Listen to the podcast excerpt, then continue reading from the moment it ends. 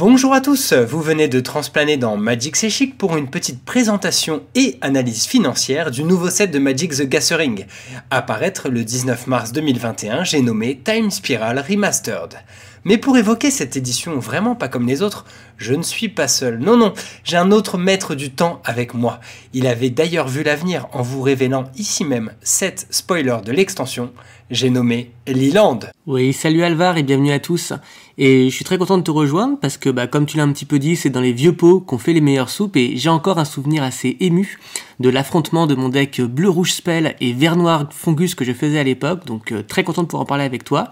Euh, c'est d'ailleurs un, set papier un peu, particulier parce que c'est temps sur Arena, on a été euh, habitué à la remasterisation d'anciens, sets, notamment Kaladesh et, et si je ne dis pas de bêtises.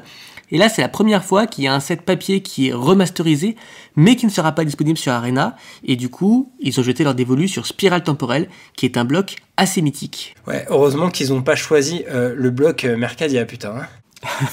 je te comprends bien. Du coup, on va vous présenter un petit peu rapidement les spécificités générales de l'extension avant de nous pencher plutôt sur la valeur financière.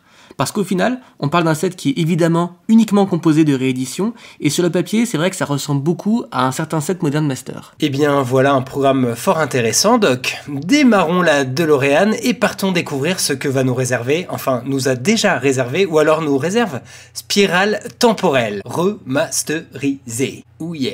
C'est parti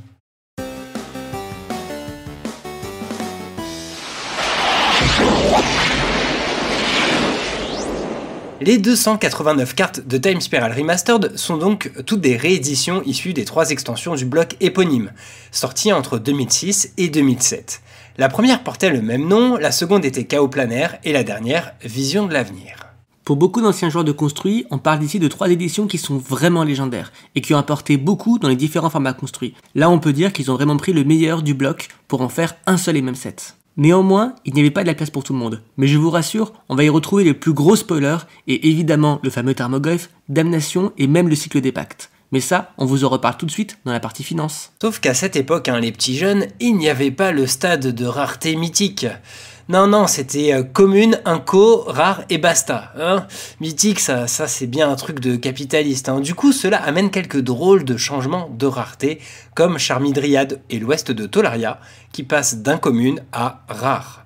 Et 15 des meilleurs rares deviennent donc ici mythiques. Après, de toi à moi, Alvar, c'est aussi un bon moyen de maintenir un certain niveau de rareté et donc de valeur.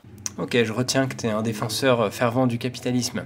Mais ce set est important dans la storyline de Magic car il marque le mending, en français la restauration. On vous raconte tout ça d'ailleurs dans notre féo-fiction dédiée à Dominaria et Teferi, mais en gros, il a fallu fermer les failles temporelles qui éclataient partout sur ce plan. En termes de design, ça a été la folie car ça a permis de visiter le passé, le présent et le futur du jeu à l'époque. On retrouvait par ailleurs des tribus particulièrement adorées des joueurs comme les Slivoïdes, les Fungus ou les rebelles, qui constituaient de véritables archétypes de limité. Sur ce point, le set était tellement réputé complexe qu'on pouvait construire plein d'autres archétypes aussi tordus les uns que les autres les rebelles. Comme quoi Mercadia n'était pas si loin finalement. En tout cas, plusieurs euh, mécaniques jouant avec le temps parsèment aussi le bloc. Deux nouvelles à l'époque, hein, la suspension qui permet de mettre une carte de côté avec X marqueur pour un coût très avantageux, mais demandera d'attendre autant de tours que X pour être enfin lancé gratuitement. Et la fraction de seconde hein, qui empêche les adversaires de répondre aux sorts ayant ce mot-clé. À leur côté, d'anciennes capacités comme le flashback, la l'écho ou la disparition, mais aussi de toutes nouvelles qui ont vraiment été adoptées dans le futur, comme Delve, soit la fouille revue ensuite sur Tarkir. Il y avait aussi quelques perles dans cette extension, et j'aimerais citer deux gelées contre sort, blanc, et oui, la dîme de mana, équivalent de la célèbre chiconote de force, qui nous a bien aidé à surprendre des adversaires. Mais si vous êtes du genre Voltron Megazord, équipement tout ça, ne ratez surtout pas repousser la malfaisance, contrant un sort qui cible un de nos permanents pour seulement un mana blanc. Et en bleu, je me souviens aussi de Teferi Mage. Franchement, quelle carte à l'époque tout joueur de contrôle ne pouvait que se reconnaître dans un personnage que l'on a bah, évidemment beaucoup revu par la suite. Aussi, il composait un duo maléfique avec une autre légende de l'époque, aujourd'hui disparu, Venzer Forge Savant, qui pouvait renvoyer un sort en main avant qu'il ne se résolve. Le chasseur de gros gibier en noir à 1 pour 3, détruisant une créature avec force de 4 ou plus en arrivant sur le champ de bataille, peut être fortement rentabilisé avec son coup de folie de seulement 1. Et puis il y avait la variole, un rituel à 2 noirs qui nous faisait perdre, euh, enfin qui faisait perdre à chaque joueur un point de vie, défausser une carte et surtout sacrifier une créature puis un terrain. Cette carte a d'ailleurs donné naissance à un archétype euh, entier, Smallpox, et dans le même genre, il y avait Fin Vivante, hein, la fameuse Living Head en anglais, qui est un clin d'œil évident à la non moins légendaire Mort Vivante. Là encore, on parle d'une carte qui a donné son nom à un style de deck combo. Le rouge de Time Spiral est surtout connu pour ses cartes avec la capacité Storm, euh, parce que oui, c'est ici que sont apparues les cartes Mitraille et Évacuation des Terriers. Ah là là, qu'est-ce que ça me manque d'affronter des jeux Storm en papier. À l'époque, on avait carrément le temps de prendre son petit café pendant que l'adversaire finissait son tour. D'autres cartes rouges ont énormément marqué les plus vieux formats. Il y a le Mage de la Lune, hein, Guide spirituel simiesque qui vient de se faire bannir, ou encore l'éclair de faille pour les jeux Burn. On aurait du mal à tous les énumérer, mais euh, il y a une petite pépite aussi qui est en rouge, le Gobelin au fouet de méduse, qui propose un effet vraiment surprenant pour cette couleur. C'est une de 2 pour 2 qui renvoie une créature adverse dans la main de son propriétaire. Bon, il a un écho de 4 par contre, et on n'est juste pas très sûr que la SPA de Tolaria cautionne de telles pratiques. Et si je vous parle d'une petite aura qui dit que quand une créature enchantée inflige des blessures à un adversaire et que vous piochez une carte à ce moment-là, forcément, cela va vous rappeler quelques petites cartes que j'affectionne personnellement.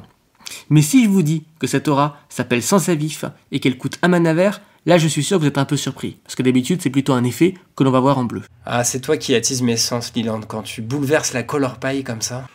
Et comment ne pas citer le vert, sans parler de la très polémique Charmidriade, soit la première créature terrain. Ça veut dire qu'elle a les deux types à la fois, ce qui posait du coup pas mal de problèmes de règles et même parfois des situations de triche. En effet, certains joueurs n'hésitaient pas à la cacher sous les terrains pour ensuite surprendre l'adversaire avec une 1-1. Moi j'adore la dryade de la Yavimaya, notamment en EDH, qui va tutoriser une carte de forêt pour 3, mais pas forcément que pour nous. Euh, c'est une carte vraiment politique, d'autant plus que derrière c'est une 2-1 traversée des forêts, un bon ramp pour coller quelques points derrière. Et enfin citons la Groutière, terrain ajoutant de l'incolore mais qui peut aussi s'engager pour régénérer un écureuil, un rat, un insecte ou une araignée ciblée. Pas les tribus qu'on a le plus l'habitude de voir, mais heureusement, car l'effet est vraiment très puissant. Hormis lors d'un Secret Lair, c'est sa première vraie réédition. Comment ça, les écureuils, c'est pas une vraie tribu? Enfin, il n'y a pas que les blaireaux chargeurs qui soient vraiment mignons. C'est vrai, c'est vrai. moi, à l'époque, j'avais fait un deck rat avec ce, terrain, et franchement, euh, le deck était pas très fort, mais quand j'avais ce terrain, et eh ben, il faisait des trucs. Inversement, il y a quelques grands absents. On peut citer Narco Emba, Trickbind, euh, Bridge from Below, Plague Silver, Norin, Sword of the Meek, Les Ruines de l'Académie et tous les autres bilans rares du set. Oui, il faut dire que toutes ces autres cartes-là ont été rééditées récemment dans d'autres sets, mais je t'avoue que j'aurais bien aimé les revoir. Bon, ok, mais tout ça c'est bien beau, mais où est-ce qu'on va trouver toutes ces cartes? La réponse est simple, dans des draft boosters. C'est le seul produit de ce set résolument tourné vers le draft donc, mais on a une particularité dans ces boosters. Certains se souviendront qu'à l'époque, le bloc était l'occasion pour Wizards d'expérimenter avec les cadres. C'était le moment idéal pour faire revenir l'ancien frame. Ce doux parfum vintage était contrebalancé par certaines cartes de Future Sight, censées expérimenter le cadre futur des cartes Magic. Regardez-moi cette petite horreur. Heureusement, on ne l'a plus jamais revu et on ne le revoit pas dans ce Time Spiral Remastered. Oui, c'est vrai qu'on peut dire que Wizard a bien retenu la leçon. A raison. Et en revanche, sachez que dans chaque booster de 15 cartes du set, un slot est dédié à une carte de Magic revue et corrigée à la sauce vintage. Ce procédé, appelé Time Shifted, englobe 121 cartes qui n'apparaissent pas en parallèle dans l'extension, mais qui viennent de tout Magic et qui n'avaient été éditées qu'avec le frame 2.0 de Fubbletop, en passant par le Yuxebull de Modern Horizon, et de nombreux staples de différents formats, il y a vraiment de quoi se régaler. Oui, il faut savoir que dans toutes ces cartes, vous allez trouver vraiment de tout. On peut tout aussi bien tomber sur une simple commune maintes fois rééditée, comme la Bodé Daigneuse, que sur une carte qui est recherchée de tous, comme la Calice du Vide. De quoi me rendre la tâche d'autant plus difficile quand on va maintenant parler de la valeur financière du set. Eh bien, attaquons-la. Et on va déjà euh, commencer par une simple question, Liland. Combien ça vaut une boîte de 36 boosters de Time Spiral Remastered actuellement? Alors, évidemment, le prix il est un peu variable, mais on vous conseille évidemment de vous fournir auprès de votre euh, fournisseur local pour un prix qui devrait avoisiner entre 150 et 170 euros. Parmi les grosses mythiques qui vont être présentes dans le set, on va avoir évidemment le légendaire Thermogolf ou encore la Légion des Slivoïdes. Bon, c'est des cartes qui à une époque valaient extrêmement cher, on se souvient du Thermo à 120 euros, mais aujourd'hui on va plutôt les retrouver autour de 20-25 euros chacun. Après, il y a ces deux mythiques qui sont particulièrement importantes, mais ensuite on a beaucoup de boules noires, et c'est bien là le problème. Car au total, la valeur moyenne d'une mythique va être d'un peu moins de 5 euros. Et même que la médiane, ça veut dire euh, le prix qui est le prix moyen situé, donc à peu près la 7 ou la 8 mythique la plus rare, elle est de 1,50€, de quoi vous faire frissonner. En tout, les mythiques devraient ajouter une EV moyenne à la boîte, donc une evaluation value, d'environ 18 euros par boîte. Du côté des rares, tu as noté donc Urborg et le pacte de négation euh, qui restent assez populaires dans différents formats. Et ensuite, on retrouve beaucoup de rares, disons, utilitaires à 1 ou 2 euros, mais euh, dont la valeur baisse aussi très très vite avec cette euh, nouvelle réédition. L'ensemble devrait apporter une valeur totale de 35 euros de rares par boîte. En commune et en Unco, on va ici retrouver beaucoup de rééditions utiles, mais on va pas vous cacher, là encore la valeur n'est pas vraiment au rendez-vous. Tu l'as évoqué, le guide spirituel et simiesque, c'est une carte qui a, été recherchée, à une époque, mais qui, comme il a été banni, bah, n'a plus forcément le prix qu'il valait en temps, soit à peu près 5 euros pièce. Aujourd'hui, je considère que aucune Unco ou aucune commune du set n'apporte réellement de valeur supplémentaire à la boîte. Bon bah très bien, ça c'est dit. On va maintenant passer au moment que vous attendez potentiellement euh, toutes et tous, soit les 121 cartes time shifted en termes de valeur. Qu'est-ce que ça nous donne Leland Bon, c'est évidemment ici que tout va se jouer. On l'a évoqué, il va y avoir du très très lourd, comme la calice du vide ou même ses idées pensées. Mais aussi quelques cartes plus étonnantes qui semblent s'être un peu perdues ou destinées à des formats plus niches, comme par exemple le popper ou le cube. Mais globalement, leur grande force, bah, c'est évidemment ce design assez unique qui devrait attirer les joueurs les plus nostalgiques au portefeuille souvent bien garni. Tu veux peut-être que je te garde un carré de jeunes pyromanciens, c'est ça de côté? Ah, ça avec plaisir parce que je trouve que le rouge Old Frame est vraiment magnifique. Et en tout cas, sache que c'est vraiment ici que va se situer la valeur de la boîte. Là, j'ai calculé que la valeur que ça rapporte en gros, c'est 70 euros en moyenne par boîte. Donc au total, si j'additionne, ça nous fait une estimated value de 124 euros. Alors oui, mais moi je pense que la valeur de ces cartes, elle est en fait souvent liée à leur rareté. Là ici, l'offre va beaucoup trop augmenter par rapport à la demande et je ne serais pas étonné que la plupart des cartes voient leur valeur un peu décliner et que du coup, levée moyenne de la boîte se rapproche plutôt autour des 100 euros. Alors oui, mais j'ai une petite surprise pour la fin parce que c'est ici que tout va se jouer. Ici, je vais vous parler des cartes Time Shifted Foil dont le prix peut faire exploser la valeur générale de votre boîte. Alors, Évidemment, vous pouvez avoir la chance de tomber par exemple sur une saisie dépensée folle qui est aujourd'hui évaluée à environ 300 euros, soit le prix de deux boîtes. Ah ouais, pas mal. Mais il y a aussi beaucoup de joueurs qui s'interrogent sur la qualité des foils. Ça m'a beaucoup été demandé sur les, réseaux sociaux, notamment après les déconvenus euh, de l'édition euh, Commander Legends. Et on se demande d'ailleurs si c'est l'ancien foil, parce que ça reprend le même principe hein, de la petite étoile filante, vous savez, avec un foil qui est à peu près uni sur la carte. Mais à l'époque, euh, bah, ça gondolait pas. Hein. Donc, est-ce que tu peux nous en dire plus à ce sujet? Oui, c'est vrai que c'est un sujet de préoccupation qui est, euh, moi je peux, évidemment le comprendre. Et puis on voit beaucoup sur, euh, différents sites bah, des photos de, cartes foil gondolées. Alors il faut savoir que la plupart des, des que l'on voit en ligne sont des foils qui sont imprimés aux USA, donc où la qualité des impressions est un petit peu moindre au niveau des foils. Néanmoins, c'est un sujet qu'on a pu retrouver un petit peu en Europe, mais dans une moindre mesure. Donc on espère qu'ils ont un petit peu amélioré la méthode de ce point de vue-là. Et en tout cas, pour te répondre sur bah, est-ce qu'ils ont repris l'ancien foil ou pas, euh, ils ont en tout cas repris la fameuse petite étoile mythique qui faisait tant plaisir quand on ouvrait une foil à l'époque. Donc je pense que là-dessus, on va encore retrouver une petite dose de nostalgie. Néanmoins, si le problème n'est pas entièrement réglé, et actuellement nous n'avons pas encore eu les cartes en papier entre les mains, bah forcément ça fera automatiquement baisser leur valeur dans le temps. Ouais, donc à ce stade, on ne peut pas vraiment le savoir, mais euh, voilà, surveiller euh, les réseaux pour euh, connaître la vérité à ce sujet, disons. Pour finir sur ces foils, gardez en tête que vous aurez approximativement 1,33 cartes time shifted foil par boîte. C'est-à-dire que vous allez en ouvrir entre, entre 1 et 2 en moyenne générale, et que vous avez du coup une chance sur 90 d'ouvrir par exemple une saisie foil. Donc ça veut dire qu'il y a aussi plein de probas d'ouvrir des cartes qui sont moins intéressantes, ce qui forcément bah, ne fera pas euh, vraiment augmenter euh, la valeur moyenne de votre boîte. Bref, c'est pour ça qu'il est compliqué aujourd'hui de vous donner une estimation de la valeur des foils, car on se base sur sur des données qui ne sont pas fiables et où la variance est beaucoup trop grande. Donc ces foils peuvent autant ajouter 10 euros à la valeur de votre boîte comme 350 euros.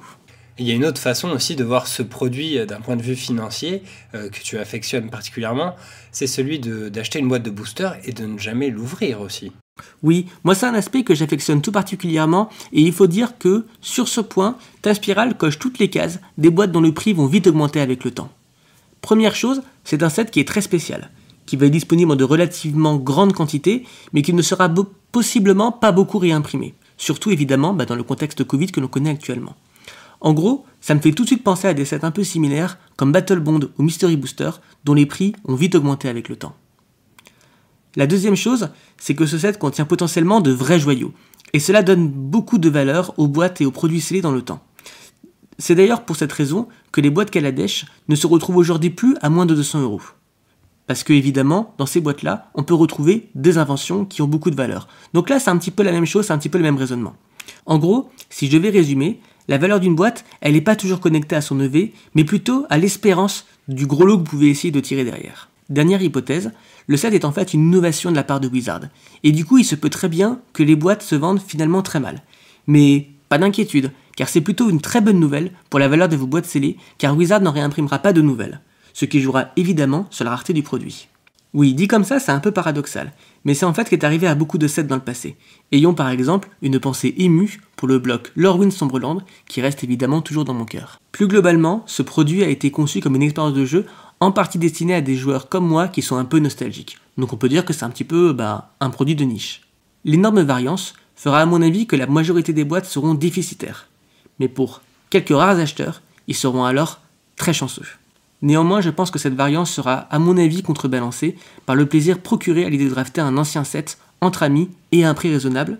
Parce que, pour vous donner une petite idée, si aujourd'hui vous souhaitiez organiser un, draft Time Spiral avec des vrais anciens boosters, eh ben, ça vous coûterait plutôt 45 euros par participant, ce qui n'est pas du tout, pas du tout donné. Ouais, et puis l'autre chose qu'il faudra surveiller, c'est vraiment les prix de ces fameuses time shifted, parce qu'il y a forcément des joueurs qui vont vouloir faire des decks euh, avec 4 exemplaires de leurs cartes euh, habituellement qui étaient dans le nouveau frame, mais qui vont enfin être dans l'ancien, ou voire même des EDH entiers. J'ai déjà vu des listes avec l'ancien frame. Donc peut y avoir une grosse spéculation là-dessus. Je suis totalement d'accord avec toi, Alvar, et parfois les cartes qui gagnent le plus en valeur ne sont pas forcément celles que l'on imagine. Par exemple, il y a une petite commune qui est rééditée qui est Contemplation. Et je suis sûr que beaucoup de joueurs de Legacy vont chercher à en avoir 4, ce qui forcément va faire baisser l'offre considérablement et rapidement. Donc c'est sur ces petites communes-là, ces petites uncos, j'ai aussi parlé des jeunes pyromanciens tout à l'heure, je pense que c'est sur elles qu'il faut miser. Et d'ailleurs, si pour finir, tu devais un peu noter ce set sur 10, à la fois d'un point de vue, on va dire, d'expérience de draft et d'un autre, d'un point de vue financier en termes d'investissement, euh, quelle, quelle, note tu lui donnerais? Alors, sur le produit en général, je trouve que là, Wizard a fait un petit peu des choses différentes et franchement, c'est très très appréciable. Alors, moi, je suis le cœur de cible, donc forcément, je donne une très bonne note. Pour moi, c'est un, un 8 sur 10 sur le set en lui-même, parce que c'est un super format de draft, et je suis vraiment content de la manière dont ils ont fait les choses. D'un point de vue financier, là, je pense que c'est une boîte qu'il est plus intéressant de conserver que d'ouvrir, si ce n'est pour prendre du plaisir avec ses amis. Donc d'un point de vue financier, je dirais que c'est un 6 sur 10. Un peu paradoxal tout ça. Tu meurs d'envie de drafter Time Spiral et en même temps tu vas accumuler des boîtes euh, pour leur faire prendre un peu la poussière. Eh bien, je ferai un peu des deux. En tout cas, je te remercie beaucoup pour cette analyse financière venue compléter notre présentation. Euh, tu vas nous reparler très bientôt du set, euh, on va dire un peu plus dans le dur du point de vue du draft, hein, sur ton podcast contre-draft, n'est-ce pas? Bien sûr, on va avoir un invité que vous connaissez tous, en la personne d'Eliot Dragon, qui nous parlera du set Time Spiral Remastered, mais d'un point de vue unique du limité. Très bien, eh bien on a hâte euh, de découvrir ça. On vous donne rendez-vous très bientôt pour ça bah, sur Magic C'est comme d'habitude.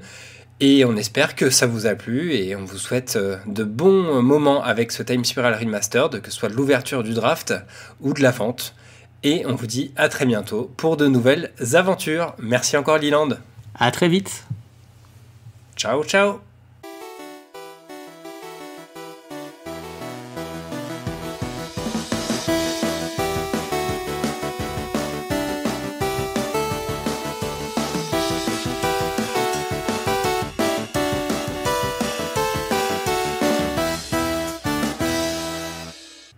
Êtes encore là Bon, alors, euh, vu que on aime bien remonter le temps, On pourrait vous faire gagner un code d'AP d'une ancienne extension, le Trolldale Rain, bah oui, on, en a toujours. Hein. Euh, donc si vous voulez remporter un code d'AP dans Magic Arena du Trolldale Rain, si vous n'en avez jamais dépensé, vous pouvez nous dire en commentaire quel set vous aimeriez voir en version remastered pour du Magic papier. Voilà, à vos claviers et à très bientôt.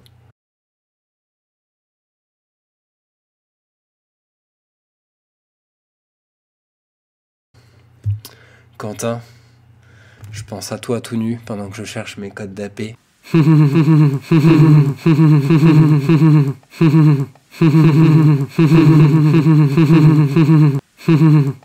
C'était bien comme conclusion? Euh, Je te laisse le faire peut-être.